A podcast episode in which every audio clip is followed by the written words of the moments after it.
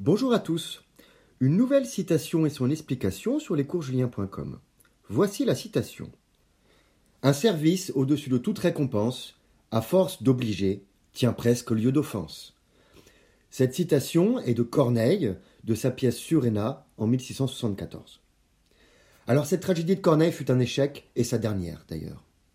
L'étoile montante de Racine à l'époque l'éclipse. La pièce est un drame amoureux. Suréna, le héros éponyme, général du roi des Parthes Horode, aime Eurydice et est aimé d'elle. Mais cette dernière est promise au fils du roi. La citation de deux vers est tirée de la première scène de l'acte 3. Horode s'entretient avec un lieutenant qui eut un lieu de confident. Il sait ce qu'il doit à Suréna, à ses victoires. Cette dette l'embête. Pour la régler, il souhaite le marier à sa fille Mandane, que Suréna donc n'aime pas. La citation montre bien qu'un service peut se transformer en poids. Celui qui le rend certes donne, mais il crée en face une obligation morale.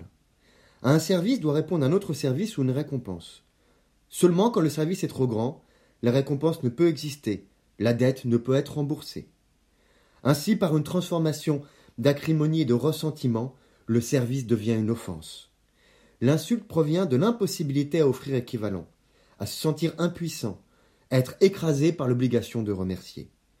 Cette citation explique finalement que rendre des services est un échange, qui ne peut fonctionner que si les deux parties ont quelque chose de semblable à échanger. Un service, au-dessus de toute récompense, à force d'obliger, tient presque lieu d'offense. Je vous remercie pour votre écoute. À bientôt sur lescoursjulien.com. Au revoir.